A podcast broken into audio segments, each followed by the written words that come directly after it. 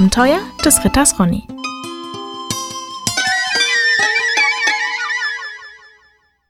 Folge 3 Eine Rettung aus höchster Not.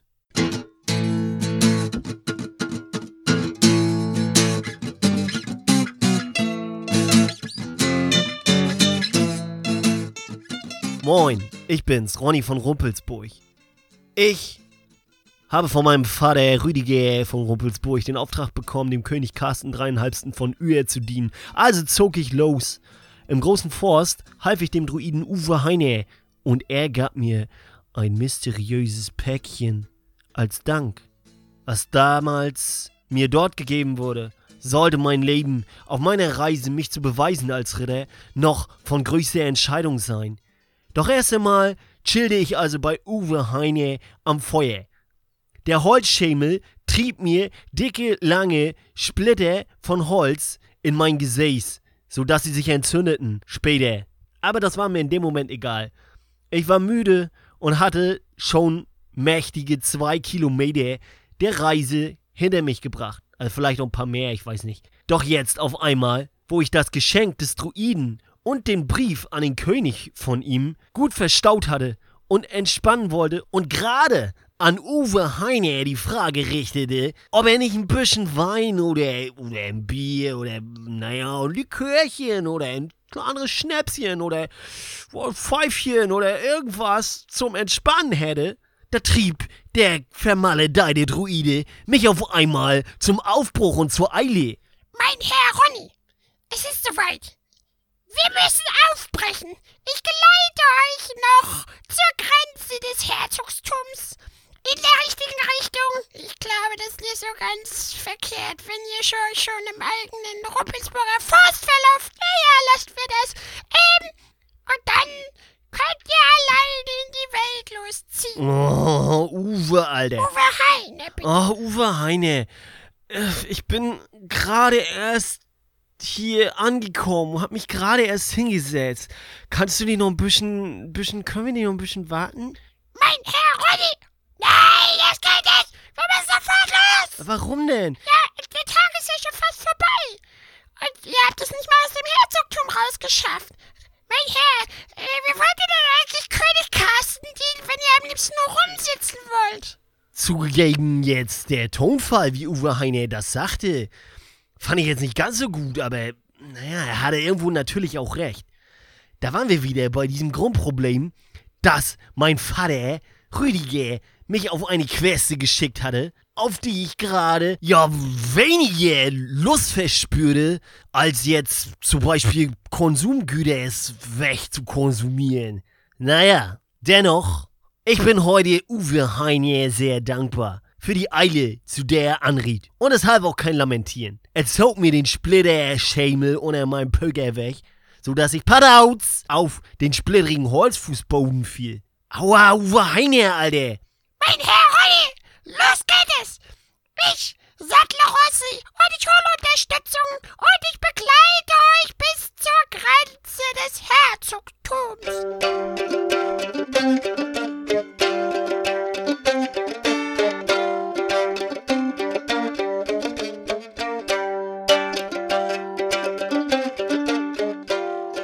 Gegen Uwe Heine kam ich einfach nicht an. Also nahm ich meine Sachen, ich hörte Rossi schon leise draußen schnauben, da trat plötzlich ein junger Knecht aus dem Dorf in die Hütte des Druiden.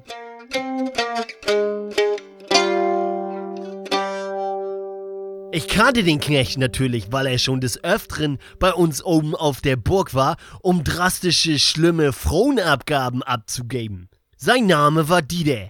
Dieter war ein Zugezogener im Herzogtum von Rumpelsburg und zeichnete sich vor allem durch seinen extrem komischen, nicht identifizierbaren und sehr hässlichen und merkwürdigen Dialekt aus. Ey, wenn ich eins überhaupt nicht leiden kann, liebe Zuhörerinnen und Zuhörer, dann sind das Leute, die so ganz schlimm mit Dialekt reden. Ganz furchtbar, furchtbar, furchtbar. Ansonsten war Dieter ein ziemlich guter Typ, äh, kann man sich auch verlassen. Und er war kräftig und jung und äh, dem Herzogtum sehr ergeben. Das schön.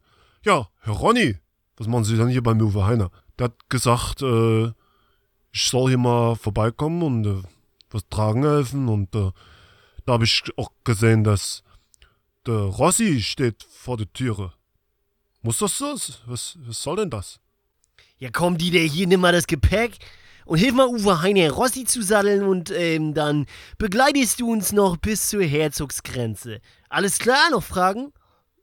Ja, also ein paar Fragen habe ich, hätte ich da jetzt, äh, aber hätte ich da jetzt schon. Also warum muss ich das jetzt machen und äh, wieso und äh, kriege ich das bezahlt oder wer kümmert sich dann um die Feldarbeit, die liegen bleibt oder warum und kannst du das nicht selber machen? Ich meine, du bist der junge, kräftige Kerl. Ich glaubte mich wohl ein bisschen verhört zu haben. Es reichte allerdings, Dieter einen wütenden, bösen Befehlsblick entgegenzuwerfen, und er verneigte sich und tribbelte schnell wieder aus der Tür raus. So ist das. Und so muss man auch mit Vasallen umgehen, ne? Nun also war alles bereit. Ich zog mit Dieter und Uwe Heine los.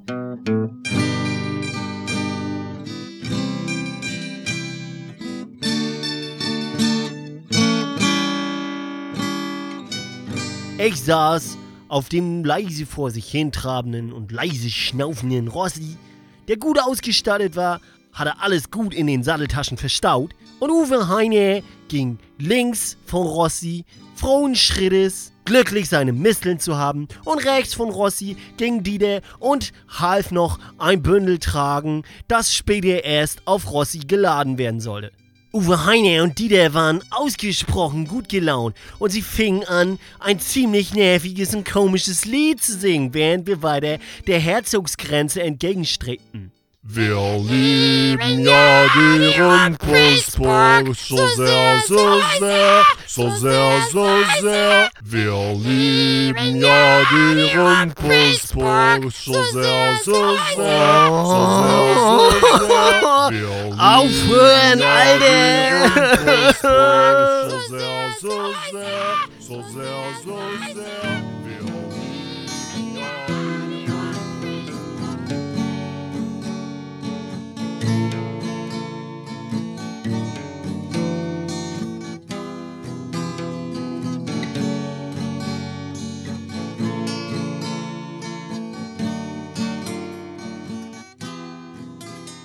Schließlich, wir hatten fast die Grenze des Herzogtums von Rumpelsburg erreicht und gingen gerade durch einen lütten Wald, da hörten wir plötzlich einen markerschütternden Hilferuf. Hilfe, zur Hilfe, ich werde überfallen.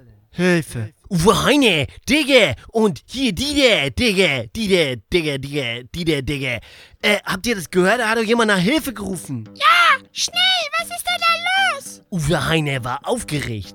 Trotz seines Alters lief er schnell um einen Busch herum und ich folgte ihm auf Rossi galoppierend. Da sah ich es. Auf einer kleinen Lichtung in einem Wald kämpfte ein einzelner, kleiner, ein bisschen dicklicher, schwarzhaariger Knappe auf einem kleinen Eselchen reitend um sein Leben.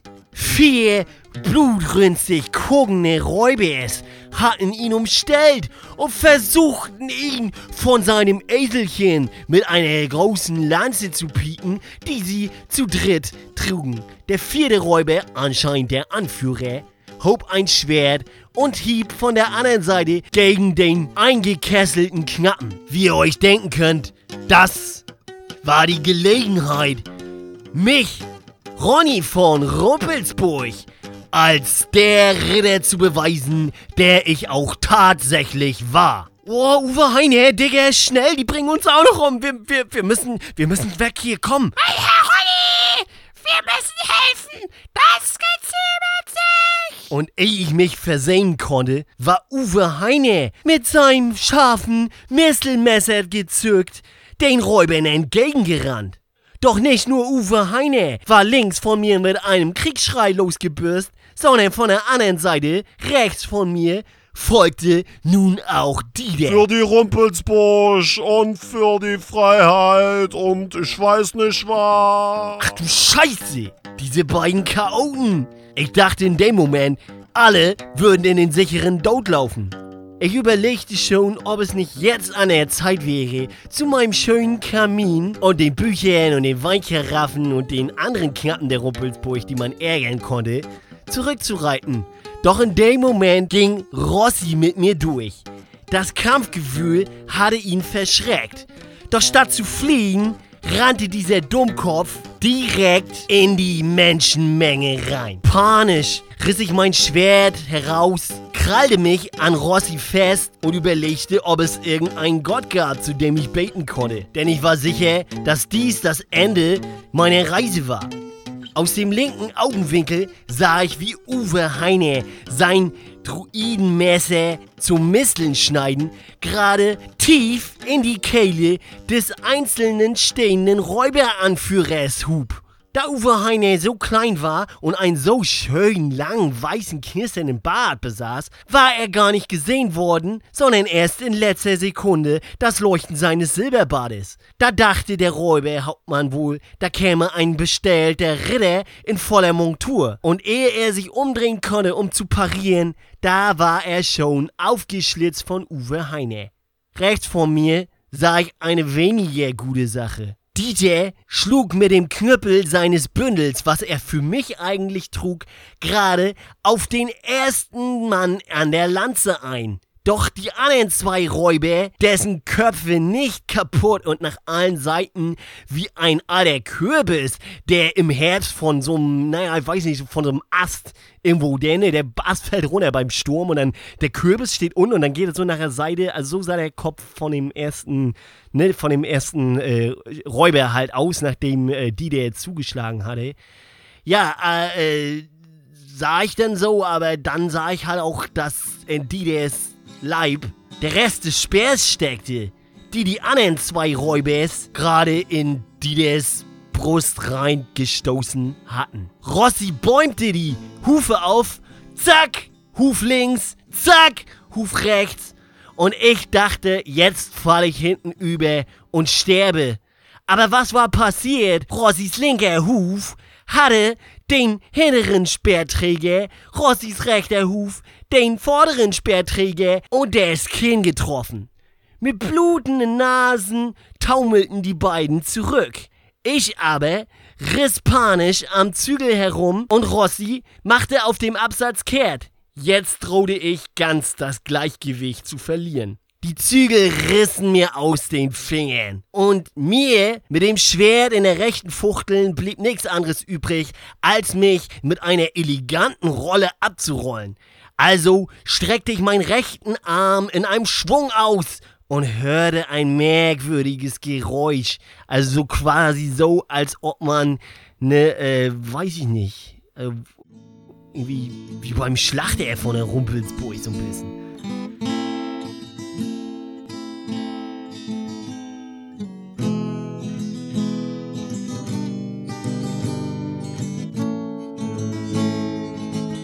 Ich fiel zu Boden, konnte mich aber halbwegs elegant abrollen. Doch da regnete schon ein Sprühregen aus Blut über mich hernieder. Ich sah hoch, in der Angst gleich würde die schreckliche Lanze auch mich, so wie den armen Dieder durchbohren. Doch stattdessen sah ich dass ich beide Köpfe von den verbliebenen zwei Räuberspeerträgern sauber abgetrennt hatte, als ich mich mit meinem Schwertarm abrollen wollte.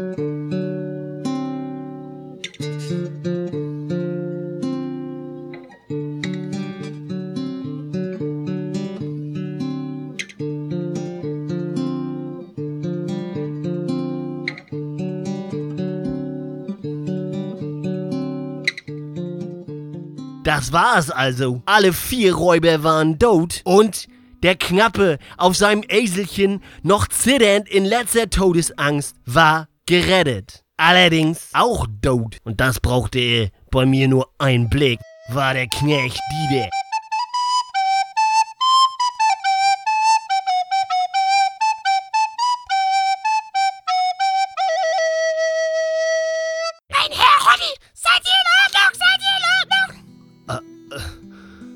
Alles, alles in Ordnung, Uwe Heine, aber, aber Dieder, ich guckte auf Dieder runter. Er atmete nicht und sein ganzer Brustkorb war geborsten und der riesige Speerschaft durchbohrte ihn und guckte auf der anderen Seite noch ordentlich ein paar, boah, weiß ich nicht, halben, dreiviertel Meter auch noch raus, ne?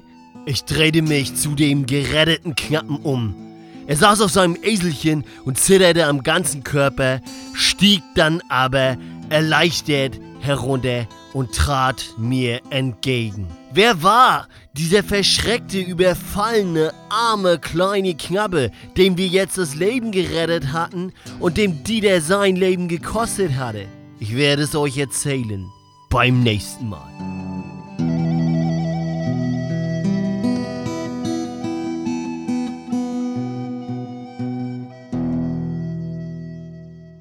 Wir lieben ja die Rumpelsburg so sehr, so sehr, so sehr, so sehr. Wir lieben ja die Rumpelsburg so sehr, so sehr, so sehr, so sehr.